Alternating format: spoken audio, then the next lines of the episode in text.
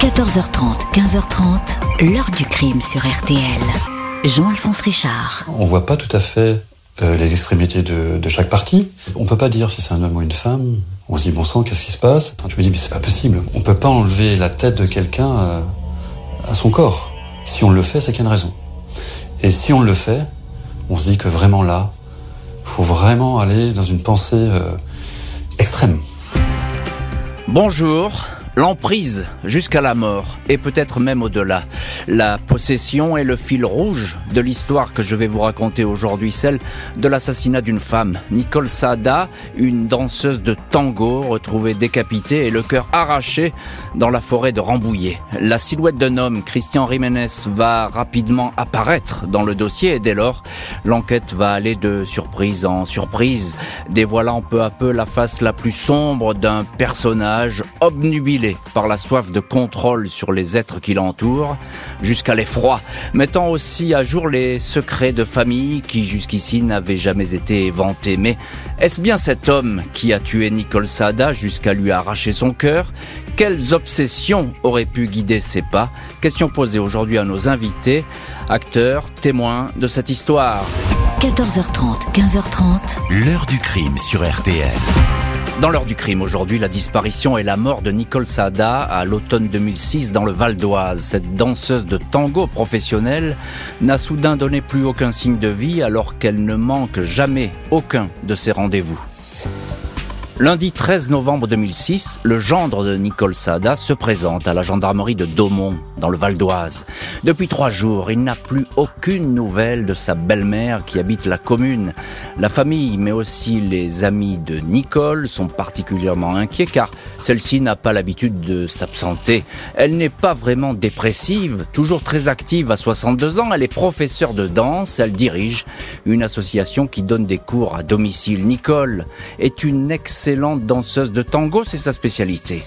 Le 10 novembre, elle ne s'est pas rendue à un concours organisé à Thiers. Elle n'a pas appelé pour prévenir ses amis de son absence, depuis son téléphone sonne dans le vide. La famille évoque tout de suite les mauvaises relations qu'entretient Nicole avec son ex-compagnon, le dénommé Christian Jiménez, 72 ans, un ancien ingénieur qui vit à Atis-Mons. Ils ont été ensemble pendant deux ans, ils se sont séparés au mois d'août et Jiménez continuerait à la suivre, à la harceler au téléphone et par courrier. Il n'aurait jamais supporté qu'elle le quitte. Une amie de Nicole affirme que celle-ci se sentait menacée, suivie, épiée par son ex. Elle avait changé de numéro de téléphone et fait blinder sa porte. 15 novembre, Christian Jiménez est entendu, son domicile est perquisitionné, mais en l'état, rien de suspect.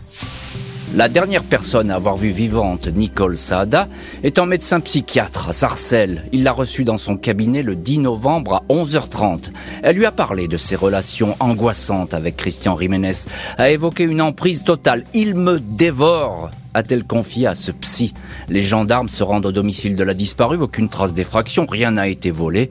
Les enquêteurs saisissent des documents sur l'association de danse, un litige l'oppose depuis quelque temps à Jiménez. Ils saisissent aussi des lettres dans lesquelles l'ex-amant lui fait des crises de jalousie. Dans le garage, la Peugeot 206 de la professeure a disparu et sur le sol, on finit par détecter neuf traces rougeâtres. C'est du sang. Samedi 18 novembre 2006, Christian Jiménez est à nouveau entendu par les gendarmes. On le place en garde à vue. Il reconnaît qu'il est toujours éperdument amoureux de Nicole, mais il assure qu'il ne l'a plus vue depuis leur séparation. Il dément s'être rendu dans le Val d'Oise le 10 novembre, mais pourtant son téléphone borne dans le secteur de Daumont. Jiménez refuse de s'expliquer. Alors que la garde à vue se poursuit, la Peugeot 206 de Nicole est localisée dans un garage. Elle a entièrement brûlé dans un incendie le 11 novembre, le lendemain de la disparition, sur la commune d'Atis-Mons, là où vit le suspect. Nouvelle perquisition à son domicile. Cette fois, on découvre une facture d'essence datée du 10 novembre à 23h25. La vidéosurveillance de la station permet de distinguer à cette heure-là une Peugeot 206 grise et un homme qui remplit un jerrycan. Il pourrait s'agir de Jiménez, lequel dément. Il n'a pas menacé Nicole et n'a pas touché un seul de ses cheveux. Le suspect est toutefois mis en examen pour enlèvement, séquestration et placé sous mandat de dépôt. Et voilà, en seulement cinq jours d'enquête, c'est très court, il y a déjà un suspect principal et surtout un suspect qui est mis en examen. Tout est allé donc très vite, mais nous ne sommes là qu'au début des investigations. Nicole Saada est toujours portée disparue, on ne sait pas où elle est passée, il n'y a pas de trace de, de son corps, on ne sait même pas si elle a été tuée. Jiménez ni l'avoir euh, enlevée et encore moins tuée. Euh, bonjour maître Ariane Lachenot. Bonjour. Merci beaucoup d'avoir accepté l'invitation de l'heure du crime et d'être aujourd'hui dans le studio de l'heure du crime. Vous êtes euh, l'avocat de la famille de Nicole Saada et vous allez suivre évidemment toute cette histoire euh, jusqu'au procès, mais ça on en parlera euh, vers la fin de, l'heure du crime. déjà, cette question, qui est Nicole Saada? Alors Nicole Saada était une femme très pétillante, pleine de vie, très dynamique, passionnée de danse, très très proche de sa fille unique aussi, beaucoup d'amis, euh, très entourée euh, par l'ensemble de sa famille. Hmm. C'est ça, donc elle n'a pas de, de, soucis a priori euh, avec son entourage. Aucun souci, ni de santé, ni psychologique, c'était pas une femme dépressive. Elle n'est pas partie pour suicider par exemple Pas du tout. On ne peut, peut, pas croire à cette On ne peut pas hein. imaginer une seconde ça. D'autant plus qu'elle avait des rendez-vous prévus ce jour-là. Bah oui, c'est ça. Et elle est, elle est pointilleuse là-dessus, hein, Nicole Sada. C'est-à-dire qu'il faut qu'elle soit à l'heure, etc. Elle prend beaucoup d'attention à ses cours. Et tout de suite, euh, Maître Lachenot, il y a euh, évidemment un homme qui va apparaître dans ce paysage. C'est Christian Jiménez. Euh, alors lui, qui est-il? Il, est resté deux ans, je crois, avec Nicole Sada. Il est retraité maintenant. Alors, il est resté deux ans avec Nicole Saada. Ils se sont séparés en août, euh, donc 2006. Et euh, c'est vrai que cette séparation a été très très mal vécue euh, par euh, Christian Ximénez. Et on a vu tout, tout au long de l'enquête, on va découvrir qu'effectivement, il la harcelait, il l'épiait, il la suivait, euh, n'hésitant pas, ça se verra dans l'enquête, par exemple, à faire des, des kilomètres et des kilomètres, jusqu'à plus de 3000 kilomètres en moins de trois mois, pour à chaque fois qu'elle se déplaçait, etc. Et la famille, dès le départ, est intimement persuadé que il s'est passé quelque mmh. chose et que le coupable, ça ne peut être que Christian. Et la famille et également les proches hein, de, de Nicole, à savoir qu'ils témoignent tout de suite en disant ben, elle avait des soucis, elle se sentait oppressée par cet homme. Très Alors vite. elle se sentait menacée, elle se sentait tellement menacée qu'elle a déposé plusieurs mains courantes au commissariat euh, pour dire voilà, il, il m'envoie des lettres de menaces, j'ai l'impression d'être épié, etc. Mais c'est vrai que c'était que des mains courantes et donc il n'y a pas eu d'enquête suite à cette différence. Il n'y a, pas, a pas eu de suite malgré ces témoignages et puis malgré ces mains courantes. Et on sait qu'elle a vu un psy euh, le jour de sa disparition, oui. le 10. Euh, et ce psy va dire bah, aux enquêteurs, il va dire euh, qu'elle lui a dit « il me dévore » en parlant de Christian. Là, on est vraiment dans le, dans, j'ai envie de dire, dans le, dans le cœur du dossier. Tout à fait. Elle avait extrêmement peur de lui. Elle s'était confiée auprès de, du psychologue. Elle avait reçu des lettres aussi qu'on va retrouver, hein, des lettres de menaces. Et il y avait toute une série d'éléments qui montraient que ses peurs étaient vraiment justifiées. Et elle, c'est pour ça aussi qu'elle allait régulièrement voir ce psychologue pour faire part de son mal-être. Alors effectivement, il va y avoir des, des perquisitions qui vont être organisées euh, chez Jiménez et puis également évidemment au domicile de cette femme qui a disparu.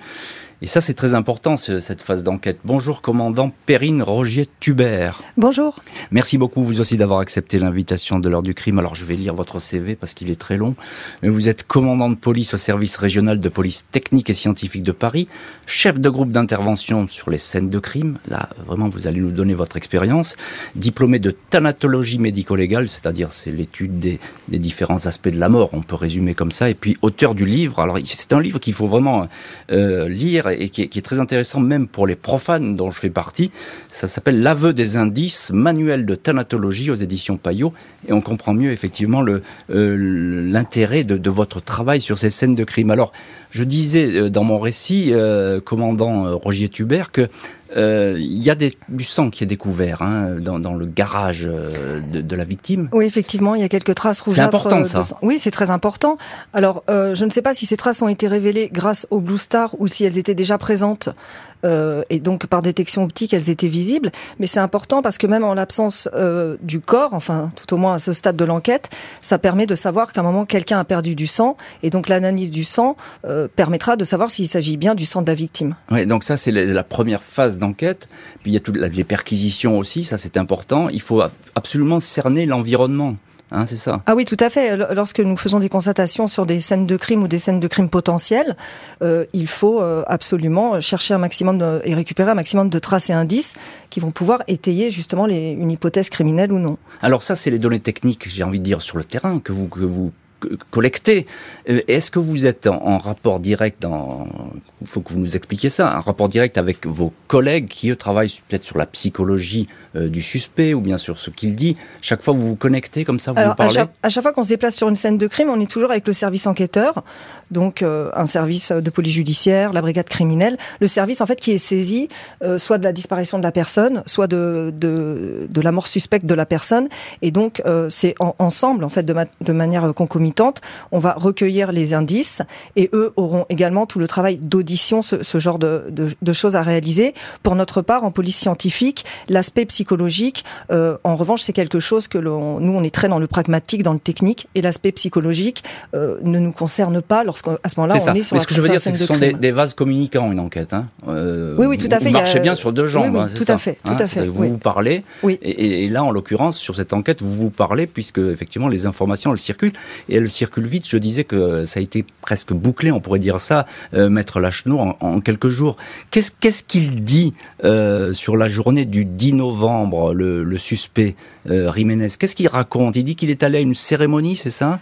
Alors au départ, il dit moi j'ai jamais remis les pieds dans le Val d'Oise depuis qu'on est séparés, euh, c'est-à-dire depuis le mois d'août.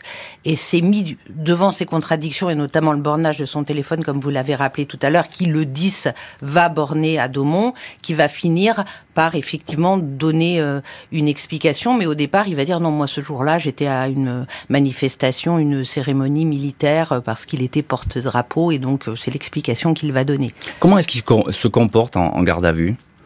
Alors en garde à vue, euh, j'y étais vous pas. Vous y étiez hein, pas, mais, euh, euh, d'après ce que vous avez pu lire et le, dossier à la lecture du dossier. En fait, c'est quelqu'un qui va évoluer au fur et à mesure des éléments qu'on va lui mettre sous le nez. C'est-à-dire que dans un premier temps, il va dire ben moi je l'ai jamais revu depuis qu'on est séparés, j'ai jamais remis les pieds dans le Val d'Oise. Et puis quand on va lui dire bah si regardez vous avez été dans le Val d'Oise, votre téléphone a borné, il va dire bah oui j'y étais mais je l'ai pas vu. Après quand on va lui dire mais là la vidéo par exemple de la station essence et c'est là où il va commencer à nous donner une explication. Qui, D'ailleurs, on va voir qui, qui est quand même assez extraordinaire. Euh, encore un mot, commandant Perrine Roger Tubert. Euh, il n'y a pas de corps pour l'instant qui a, qui a été retrouvé, et ça, dans une enquête, c'est compliqué. Vous avez du sang, mais il n'y a pas de corps. Alors, il n'y a pas de corps. Euh, maintenant, euh, certains criminels sont persuadés que lorsqu'il n'y a pas de corps, pas de cadavre égale pas de procès. À tort, évidemment. Hein. Euh, aujourd'hui, il y a des procès en absence de victimes, mais c'est vrai que, en général, nous, lorsqu'on se rend sur une scène de crime, il y a un corps, puisque le corps, en fait, permet le début de l'enquête. Là, effectivement, il y a une victime à rechercher, vivante ou décédée, mais c'est là tout l'importance de ce début d'enquête, c'est qu'il faut absolument retrouver un corps. Les recherches pour retrouver la professeure de danse se poursuivent. Christian Jiménez va donner une toute autre version des faits. 30 octobre, 30 novembre 2006, 20 jours après la disparition de Nicole Saada, Christian Rimenez est entendu par la juge d'instruction de Pontoise, laquelle est surprise par son récit. Rimenez raconte que le 10 novembre, il s'est rendu sur le parking du magasin Carrefour de Saint-Brice-sous-Forêt avec l'espoir d'y croiser Nicole, mais il ne l'a pas vue. Vers 19h15, il est donc reparti chez lui, à Atis-Mons. Sur la route, il a été bloqué par un véhicule. Un individu l'a menacé, lui a demandé les clés du domicile de Nicole une autre voiture est arrivée pour récupérer les clés. Jiménez indique avoir été obligé de prendre le volant de la Peugeot 206 et d'aller remplir un bidon d'essence. Il a ensuite été autorisé à rentrer chez lui avec ordre de ne rien dire. L'ancien amant va réitérer le scénario de cette agression par des hommes qu'il ne peut pas décrire. Il se dit victime d'une machination. Sur le terrain, des dizaines de gendarmes ratissent les abords de la forêt de Montmorency et ceux de la Seine, autant d'endroits où pourrait se trouver le corps de Nicole Saada. Un hélicoptère, des plongeurs, des chiens spécialisés sont déployés pendant deux mois, sans résultat, jusqu'au 12 janvier 2007, en forêt de Rambouillet, près du village de Bullion, un agent de l'équipement tombe sur un cadavre décapité, privé de ses mains et entièrement dénudé. L'ADN est formel. Il s'agit bien de celui de la professeure de danse. Autour du corps, on retrouve un soutien-gorge, une perruque noire frisée, un peignoir, peut-être une mise en scène pour faire croire au meurtre d'une prostituée. Impossible pour le légiste de dire si la décapitation a eu lieu alors que la victime était vivante ou juste après le décès. Côté gauche, le thorax a été découpé, le cœur a été arraché avec un instrument coupant. Rimenes est alors mis en examen pour assassinat, mais il continue à nier. Il ne s'est pas rendu en forêt de Rambouillet. Selon lui, c'est une secte qui aurait pu commettre une telle atrocité. Les experts continuent à passer au crible le domicile et les affaires du suspect numéro un. Des traces de sang appartenant à Nicole sont retrouvées sur un de ses jeans et également sur un couteau qu'il garde en permanence dans sa sacoche. Il répond que la victime a manipulé elle-même cette lame lors d'un pique-nique et a pu se couper. Pour le reste, les témoignages s'accumulent sur les obsessions de Jiménez. Il a été surpris à plusieurs reprises en train d'épier les allées et venues de Nicole, postées de jour comme de nuit devant sa maison. Christian Jiménez, obsédé par cette traque, tenait un journal de bord. Il note Nicole est partie prendre des cours, Nicole part en voyage, Nicole part en stage, etc., etc. En novembre 2006, il a effectué plus de 3500 km en trois jours pour pouvoir la suivre jusque dans le sud de la France. Les quatre filles qu'il a eues d'un premier mariage décrivent un homme paranoïaque, jaloux, leur propre mère, affirme-t-elle, était déjà avant Nicole, devenue sa chose. Et voilà donc pour cette enquête qui fait un bond spectaculaire, évidemment, avec la, découverte du corps. Commandant Perrine Rogier-Tubert, vous êtes l'une de nos invités aujourd'hui dans l'heure du crime. Je rappelle le titre de votre livre, L'aveu des indices, manuel de thanatologie aux éditions Payot. Et vous êtes chef de groupe d'intervention pour les scènes de crime à, Paris. Euh, vous connaissez donc bien euh, ce, ce, genre de situation. Alors, ce qui est quelque chose à la fois effrayant et pas banal du tout et, terrifiant dans cette histoire, c'est euh, le corps a été horriblement mutilé et il y a cette décapitation et puis le cœur n'est plus à sa place. Qu'est-ce que ça veut dire? Alors, euh, le découpage, en fait, euh, le découpage, la mutilation du corps, déjà, lorsqu'on arrive sur ce genre d'affaires, déjà le, le, meurtre en soi est euh, dépasse parfois l'entendement et effectivement la mutilation du corps euh, nous oriente toujours au début sur euh, une personne malade ou aliénée et en fait dans la majorité des, cas enfin de l'observation empirique que j'ai pu en faire souvent ce sont des actes qui sont commis par des gens qui sont tout à fait normaux qui ne sont pas malades et qui seront reconnus d'ailleurs pénalement et jugés découper un corps il y a plusieurs raisons. Soit l'auteur souhaite en fait réduire en pièces anatomiques la victime, et se débarrasser définitivement du corps, soit effectivement il y a toujours euh, euh, une volonté aussi de, de pouvoir euh, se débarrasser des preuves médico-légales. Par exemple, décapiter une victime lorsque la cause de décès, la strangulation, fait qu'on perd des éléments comme le larynx. Donc c'est ça, c'est se débarrasser des preuves médico-légales. Ça peut être aussi pour faciliter le transport. Où, le corps sera dans le coffre d'une voiture. Voilà, tout à fait. Euh, donc il y, a plusieurs raisons, mais en tout cas, euh, c'est quand même des actes qui nécessitent une certaine méthode, une certaine logistique. Euh, personne ne va découper un corps juste à la lumière d'une ampoule avec un couteau. Enfin, je veux dire, il faut un endroit, il faut des réceptacles pour recueillir le sang perdu. Donc tout ça montre quand même chez un individu quand même, je dirais une certaine, oui c'est une certaine méthode et une certaine logique, sa logique, il a besoin d'être euh, pratique, ergonomique, de se débarrasser de pièces anatomiques. Et le cœur, on y voit là une raison plutôt euh, philosophique. Alors, dites-nous, racontez-nous ça, parce que ça, c'est important dans cette histoire. Euh, le, cœur a été arraché. Alors, évidemment, on pense tout de suite euh, à quelqu'un qui aimait cette femme, ou en tout cas il y avait une histoire sentimentale. On a le cœur, c'est un organe particulier. Oui, tout à fait. Il y, a, des pièces anatomiques comme ça qui sont manquantes. Il y a toujours une raison. On retire les yeux parce que tu as vu, on retire la langue parce que tu as parlé. Je retire le cœur parce que tu m'as arraché le cœur. Donc aujourd'hui, je te prends ton cœur. Il y a aussi euh, un sentiment de, de propriété. Donc, c'est-à-dire vouloir s'accaparer le corps de la victime jusqu'au bout. Après, effectivement, il manque le poumon gauche. Là, je pense qu'au niveau de la, de, la mutilation anatomique. En fait, le poumon gauche, pour le, pour le coup, il n'y a pas vraiment de raison mmh. euh, philosophique, euh, psychologique. Enfin, vu, vu ça sous un prisme euh, philosophique, je ne comprends pas en fait le poumon gauche. Moi, je pense tout simplement que le poumon gauche est venu avec le myocarde en, retirant le cœur, bien sûr. C'est une possibilité effectivement qui n'est pas exclue par les, par les légistes sur le moment. Alors, il y a aussi sur cette scène de crime, ça vous allez pouvoir nous en parler, on trouve, ce que j'ai pu lire, perruque, soutien-gorge, un peignoir près du corps. Euh, il y a une espèce de mise en scène euh, macabre, mais euh, est-ce qu'il faut en rajouter Je veux dire, qu'est-ce que ça rime à quoi? Alors, laisser les vêtements près du corps de la victime, pour l'auteur, c'est soit faire croire à une scène de crime primaire, c'est-à-dire faire croire que le, meurtre a eu lieu là, dans cette forêt, ce qui n'est absolument pas le cas dans, cette affaire-là, soit donc faire croire à une agression sexuelle en laissant exprès des vêtements qui auraient pu appartenir à la victime, soit l'auteur s'est dit qu'en laissant ses vêtements ici, il y avait moins de risques pour lui que de repartir avec et de devoir s'en débarrasser sur le chemin du retour.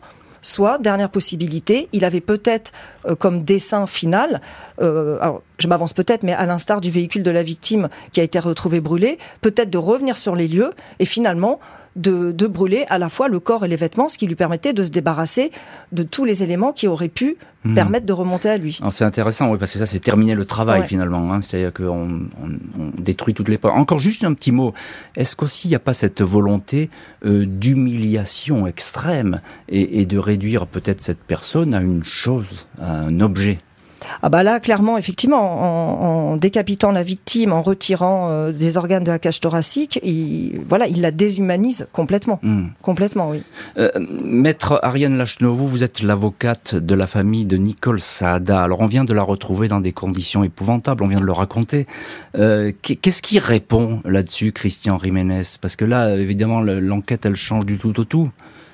Alors déjà, je tiens à préciser, ça a été un moment très compliqué cette découverte du corps, puisque le juge d'instruction m'a chargé de la mission de prévenir la famille. Ah bon euh, Ce qui, était ce qui est pas banal, parce qu'en général, c'est pas à vous de, de faire ce genre de travail. Mais c'est vrai que bon, euh, le juge d'instruction savait qu'on vous aviez des bons rapports Des bons rapports et que c'était tellement sordide cette découverte euh, qu'il fallait prendre toutes les précautions pour pouvoir annoncer ça à la famille. Donc c'est vrai que ça m'a ça m'a beaucoup marqué. Mais comment raconter ça? C'est indicible. C'est compliqué. Il faut il faut procéder par ordre. C'est d'abord déjà dire qu'on a retrouvé le corps, parce que vous savez la famille, même deux mois, même trois mois après, on espère toujours retrouver la personne vivante, hein, puisque moi je me souviens très bien de la fille. Elle était obsédée par le fait de dire mais ma mère doit être enfermée quelque part, sans manger, sans boire. Moi, en tant qu'avocat, je me doutais que malheureusement, c'était sûrement euh, pire que ça. Donc c'est vrai qu'il y a eu cette découverte, il a fallu l'annoncer, il a fallu aussi annoncer euh, que le corps n'était pas entier. Après, ça nécessitait pardon d'autres recherches mmh. parce que cette tête, euh, on pouvait peut-être aussi espérer la retrouver parce que euh, moi, je pense aussi que ça peut être un trophée. Vous voyez, garder la tête à titre de trophée, c'est aussi une explication. Moi, j'ai cru à un moment, et je sais que j'avais demandé au juge d'instruction également de euh, terrasser au niveau du, du terrain euh, là où habitait Monsieur Ximénez pour peut-être retrouver la, tête qui malheureusement n'a jamais été retrouvée. N'a jamais été retrouvée. Et donc lui, il dit là, à ce stade hein, de l'enquête, en deux mots, il dit j'ai rien fait, c'est pas moi. Hein. Ah ben il est toujours dans sa thèse euh, de, de, comme vous avez dit, de secte. Et nous, il nous a même parlé de mafia du tango argentin. Ah, ça va chercher loin quand même. Il faut avoir de l'imagination. Euh, oui, alors on n'a pas trouvé euh, nulle part, hein, ça n'existe pas, il n'y a pas de mafia du tango argentin, à part dans la tête de M. Ximénez. Oui, donc, et, là, la famille eh bien, apprend cette nouvelle et il va la falloir... Euh, c'est une réalité aujourd'hui qui s'impose, hein, donc voilà, c'est... Tout à fait. Là, au moins, en plus, ça change la qualification juridique parce que du coup, lui, il est plus mis en examen pour enlèvement et séquestration, mais du coup pour assassinat. L'ancien amant dément avoir enlevé et tué la professeure de danse, mais les indices s'accumulent, tout comme les témoignages à charge. Seront-ils suffisants pour une condamnation aux assises? 16 juin 2008, Christian Jiménez, pull beige, moustache parfaitement taillée et cheveux plaqués, est dans le box des accusés de la cour d'assises du Val d'Oise à Pontoise. Il se montre d'emblée très bavard, multipliant les détails insignifiants, abreuvant juge, juré et avocat d'interminables déclarations. Il raconte longuement l'agression dont il a été l'objet par un mystérieux commando. Dans mon rétroviseur, j'ai vu deux gars prendre quelqu'un par les pieds et sous les bras. Ils ont mis le corps de Nicole à l'arrière de leur grosse voiture. Le président tente de savoir qui pouvaient être ces hommes. Jiménez n'en sait rien. Il dit qu'en les voyant, ces inconnus se sont dit, ben, Voilà un mec à qui on peut tout mettre sur le dos. Nicole, selon lui, a été victime d'un complot, une machination, répète-t-il, par la mafia du tango argentin ou les témoins de Jéhovah. L'expert psychologue qui a examiné Christian Jiménez le décrit comme quelqu'un de psychorigide et paranoïaque, un homme qui a le besoin systématique et compulsif d'avoir raison contre les autres. Lors des débats, le portrait de l'accusé en harceleur de femmes et tyran domestique s'assombrit brutalement avec le témoignage de deux de ses nièces devant la cour d'assises. Elles mettent fin à 45 ans de silence, elles racontent avoir été violés dans leur enfance par cet homme qui comparait pour assassinat. Les deux témoins sont en pleurs, l'accusé est impassible. Je ne vais pas m'excuser de quelque chose que je n'ai pas fait, dit-il. Quand on lui demande s'il exerçait des pressions sur Nicole, il répond même pas. Condamné à la perpétuité, peine assortie de 20 ans de sûreté. Maître Ariane Lachenot, vous êtes évidemment à ce procès, vous êtes l'avocate de la famille de Nicole euh, Saada. Qu'est-ce qu'on peut dire sur le comportement de, de Jiménez à ce procès? Alors on est d'accord, il répète à nouveau son scénario euh, incroyable d'attaque, euh, mais au-delà de ça, quel aurait pu être son, mobile finalement pour, pour tuer Nicole? Alors le mobile, je crois que malheureusement, il est très simple, il ressort de sa personnalité. C'est quelqu'un qu'on ne quitte pas euh, parce qu'il est trop bien, il est parfait, euh, euh, il sait toujours tout mieux que tout le monde, hein, quel que soit le domaine, etc. Et donc je pense qu'il n'a pas supporté la rupture qui est à l'initiative euh, de Nicole et que c'est la raison pour laquelle il a, il est, il est passé à l'acte, hein, parce qu'on voit aussi dans ses antécédents judiciaires, il a eu deux précédentes compagnes et alors ça s'est pas terminé heureusement par deux assassinats, mais à chaque fois, ça a été très compliqué la rupture. Son, sa première union, son divorce, la procédure, elle a duré plus de dix ans avec des pourvois en cassation. Pour un divorce, c'est rarissime. Il a été condamné pour des harcèlements sur ses propres filles. Euh, et puis la deuxième relation, bon, la personne est décédée de maladie, mais pareil, on dira qu'il mm. il supportait pas la rupture et il harcelait euh, ses ex-compagnes. Alors c'est un féminicide, hein, on ne peut que l'appeler comme ça, avec cette espèce de traque euh, effectivement de, de, de, la victime. Qu'il nie d'ailleurs, Jiménez. Et puis il n'y a pas que ça, il y a aussi, alors à ce procès, il y a quand même cette surprise avec ses nièces qui viennent dire, bah, cet homme nous a violés. Alors, ces filles l'ont dit déjà, hein, elles l'ont dit en cours de procédure, et les filles l'ont dit effectivement à l'audience aussi, les nièces, pardon, les nièces l'ont dit à l'audience, les filles l'avaient dit euh, précédemment. Alors ça, chose qu'il contestera aussi, euh, parce que ça rajoute une image encore plus négative de lui, parce que ça fait également de lui un prédateur sexuel. Est-ce que Nicole était au courant de ça? Alors elle était au courant effectivement, puisqu'il y avait eu une plainte qui avait été déposée peu de temps euh, avant sa disparition par les, les parents de, de, sa petite fille, à Nicole, euh, pour déjà des agressions sexuelles. Et le hasard, et ça on va le découvrir à l'audience, euh, le hasard va faire que Nicole Saada était convoquée par euh, l'officier de gendarmerie qui devait l'entendre sur cette plainte pour agression sexuelle. Elle était convoquée le 10 novembre, le jour de sa disparition. c'est incroyable, c'est une coïncidence. Euh, voilà. En plus qu'il a la clé de la boîte aux lettres. Tout à fait. Donc on pense qu'il a dû avoir accès à cette convocation puisque ça correspond. Et ce qu'il ne savait pas, c'est que cette convocation avait été annulée au dernier moment et uniquement par téléphone. C'est ça. Donc ça peut être aussi, euh, il s'est peut-être précipité pour la, la tuer en, en, ayant peur d'être dénoncé. Effectivement. Je pense qu'effectivement, il y a. C'est une possibilité. C'est tout à fait une hein possibilité. C'est une possibilité. Alors on est là au procès, euh, commandant Perrine Rogier Tubert. Alors je sais que là vous vous êtes une, une femme de terrain, une policière de terrain, c'est-à-dire que vous êtes sur les scènes de crime. Mais c'est important ce qui est apporté à un procès. Euh, les, les, conclusions d'une scène de crime, elles pèsent très lourd hein, lors de lors de l'audience, et notamment celle-ci.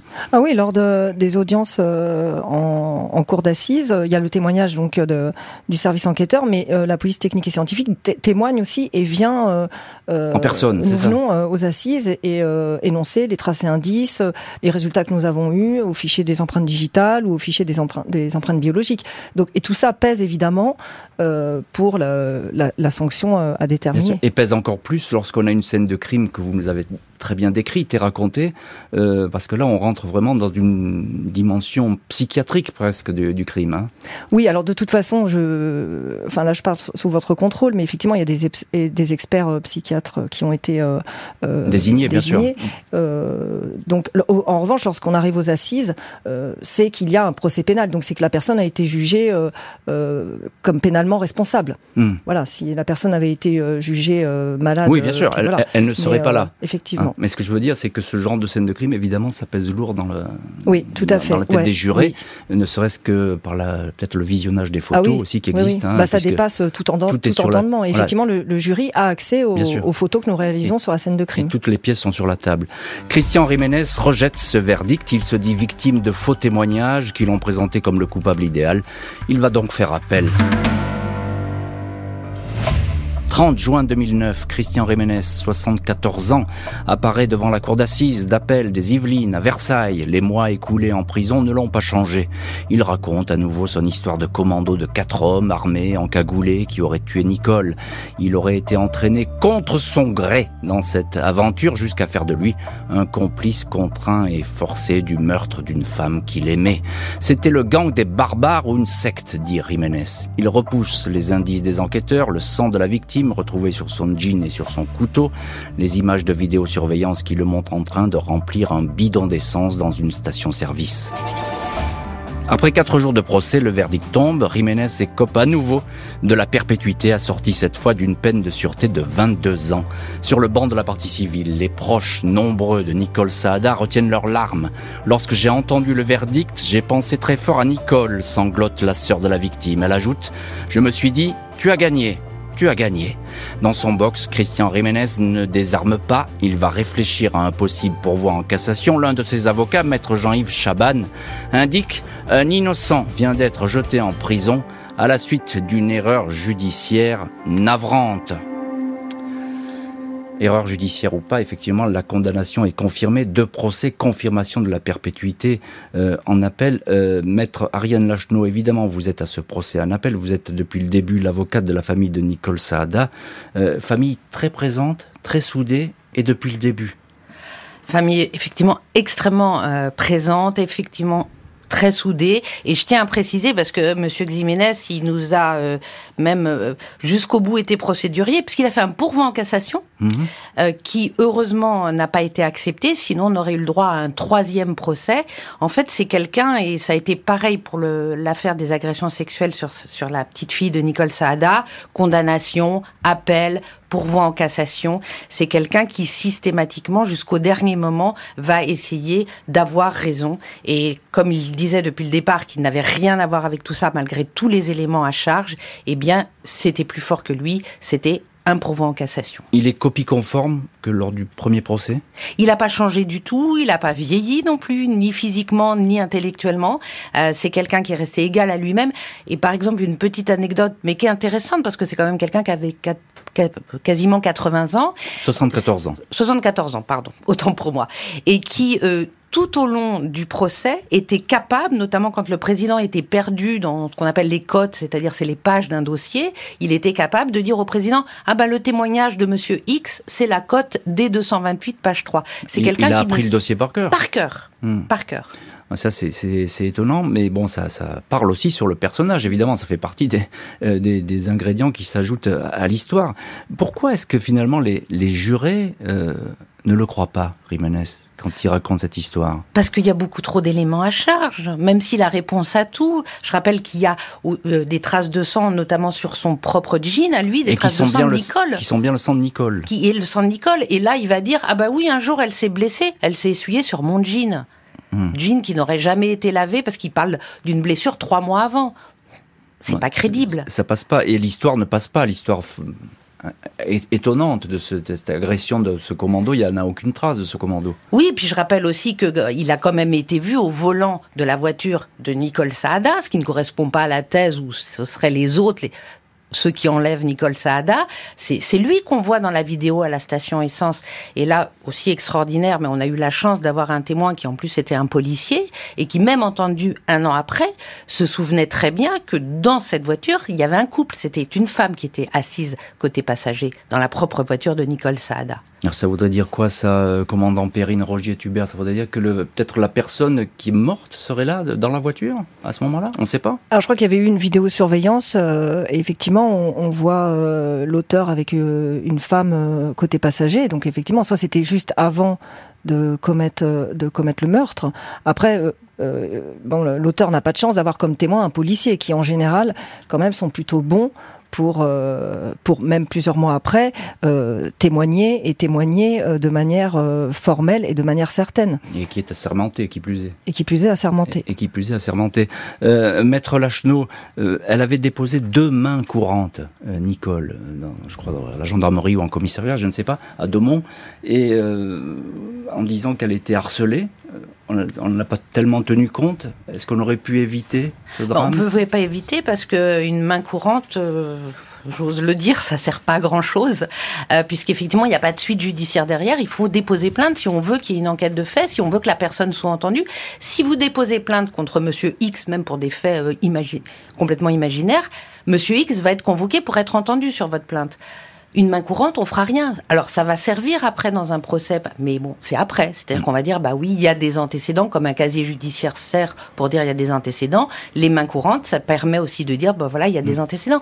Mais un policier qu'on va voir en lui disant, bah j'ai l'impression d'être épié, j'ai l'impression qu'il vient me voir, etc. Il m'envoie des lettres.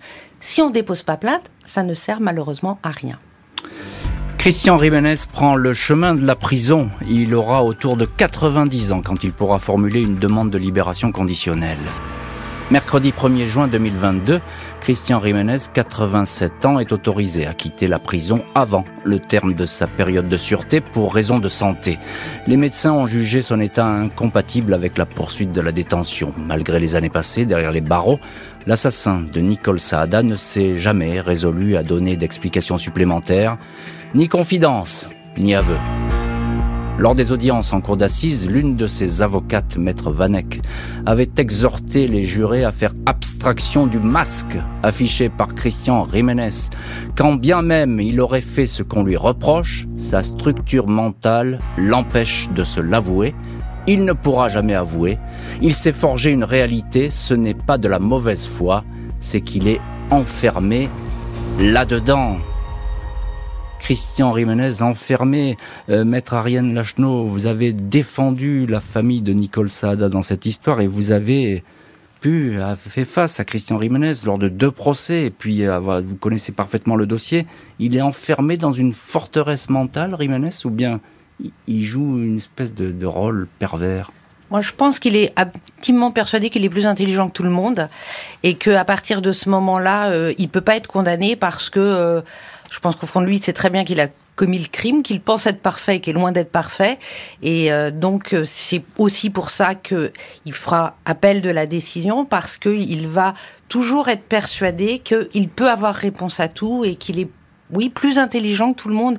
Il a eu euh, une attitude assez surprenante. Je me souviens aussi euh, au cours de l'instruction, ce qui est assez rare. Il a demandé au juge d'instruction, c'est à son initiative, il a demandé par exemple à voir les photos de découverte du corps. Ah bon? C'est un côté euh, macabre. Et il a la main mise. Surtout, il avait fait aussi, je me souviens, des demandes pour lever la période de sûreté. Il en a fait à deux reprises, qui ont été à chaque fois refusées. Et même des années après, il aurait pu reconnaître les faits, puisque de toute façon, c'était fini, il était condamné définitif, ça l'aurait sûrement aidé devant le juge d'application des peines. Eh bien non, il était toujours dans euh, l'erreur judiciaire, donc euh, vous devez me libérer parce que c'est une erreur judiciaire. Et d'ailleurs, quand, quand, vous parlez des, des photos, effectivement, c'est un épisode que j'avais oublié, ces photos qu'il demande à voir. Il va d'ailleurs commenter là-dessus. Hein, il va dire, euh, je me demande qui a pu faire ça finalement. oui, il va dire, euh, mais c'est horrible, qu'est-ce qu'ils ont fait euh. Mais il a toujours. Le problème, c'est qu'à force de trop parler, des fois, c'est pas bon. Moi, je me souviens d'un épisode aussi pendant qu'il était en garde à vue, quand les enquêteurs apprennent qu'on a retrouvé la voiture incendiée de Nicole Saada, ils ne lui disent pas qu'elle est incendiée. Et de lui-même, on lui, on lui dit juste, voilà, on a retrouvé la voiture de Nicole, et de lui-même, il va dire, ah, et j'imagine qu'ils l'ont incendiée devant chez moi. Or, les enquêteurs n'avaient pas dit ça. Ah ben ça, c'est alors là, c'est le, le réflexe de l'amateur, j'ai envie de dire. Hein, parce ah ben, oui, mais un amateur qui... Euh, un amateur qui pense qu'il n'est pas amateur. Commandant Perrine Roger Tubert, euh, effectivement, il y a des petites astuces comme ça. Hein. On dit jamais tout euh, à quelqu'un qu'on interroge. Oui, tout à fait. Mais c'est vrai que comme euh, il a tendance à beaucoup parler, en fait, parfois il commet quelques erreurs, comme sur le véhicule. Demander à voir les photos de la scène de crime, c'est nous faire croire qu'il découvre en fait les photos de la scène de crime. Après, je pense que c'est un, c'est un acteur, c'est un grand simulateur et que effectivement, il sait qu'il a commis, qu'il a commis ce meurtre et il, tente quand même, il va jusqu'au bout, il va, il essaie toutes les voies de recours et effectivement, il se pense supérieurement intelligent, mais au fond, euh, il, a commis beaucoup d'erreurs. Et il peut aussi se persuader que ce n'est pas lui, tout simplement, au fond de lui-même. C'est un peu ce que dit son avocate. Hein. Oui, alors je partage pas l'avis de son avocate. Mm. Moi, je pense qu'il sait très bien euh, pertinemment qu'il est l'auteur euh, du crime et qu'il essaie jusqu'au bout de nous convaincre du contraire. Alors il est condamné euh, effectivement euh, définitivement maintenant, euh, Rimenes. On, peut le dire, commandant Perrine Roger Tubert, c'est que lors de ces deux procès, il a failli en avoir un troisième avec ce pourvoi en cassation, lors de ces deux procès, la scène de crime, cette espèce d'environnement sur lequel ont travaillé vos collègues policiers, de la scientifique, ça, ça pèse très lourd ça, parce que dans l'esprit des jurés, on n'oublie pas ces images. Oui, ça pèse lourd. Alors pas tant sur la culpabilité, mais effectivement peut-être sur la peine, parce qu'un jury populaire euh, face à un meurtre, c'est déjà, euh, euh, enfin c'est un fait criminel certain. Mais quand il y a en plus une scène un peu maquillée, avec les vêtements, avec ce, corps qui est complètement détérioré, qui est abîmé, qui est mutilé, je pense que ça a pesé lourd effectivement dans le, non pas sur le verdict de culpabilité, mais sur la peine encourue. Effectivement, ça mais c'est choquant. Et j'aurais été jury populaire, j'aurais exactement la même réaction. Hmm. Effectivement, aux assises, euh, euh, la diffusion euh, des photographies et la description par les médecins légistes, par la, police scientifique, le jury populaire qui est pas du tout aguerri à ce genre à ce genre de choses, forcément lors de la décision. c'est un choc. Oui, c'est un choc. C'est un choc. Effectivement, c'est des sont des images. Encore une fois, qu'on n'oublie pas. Maître Ariane Lachenot, je vais terminer cette émission avec vous. Vous êtes la avocate donc de la famille de Nicole Saada. Est-ce que la famille a regretté de finalement ne pas avoir d'aveu? On, cherche toujours du côté des parties civiles à avoir une explication et à avoir des aveux, c'est important. Il n'y en a pas dans ce dossier. Alors euh, oui, je pense que pour euh, toutes les victimes, c'est important d'avoir des aveux parce que ça permet d'avoir une explication à ce qui s'est passé, comment ça s'est passé. Ça permet aussi, par exemple, de savoir, euh, parce qu'il y a toujours ce, point d'interrogation, est-ce qu'elle a été décapitée vivante ou morte? C'est vrai que si la famille aurait peut-être préféré savoir qu'elle était déjà morte, hein, parce que quelles ont été les souffrances? Est-ce qu'elle a d'abord été séquestrée avant d'être tuée? C'est vrai que c'est important mm. pour une famille, mais malheureusement, ils n'auront jamais de réponse. Merci beaucoup, maître Ariane Lachenot et commandant Perrine Roger Tubert, d'avoir été aujourd'hui les invités de l'heure du crime. Capitaine Perrine Roger Tubert, je rappelle le titre de votre bouquin, L'aveu des indices, manuel de thanatologie aux éditions Payot. Merci à l'équipe de l'émission. Justine Vignot, Marie Bossard à la préparation, Boris Pirédu à la réalisation. L'heure du crime, présenté par Jean-Alphonse Richard sur RTL.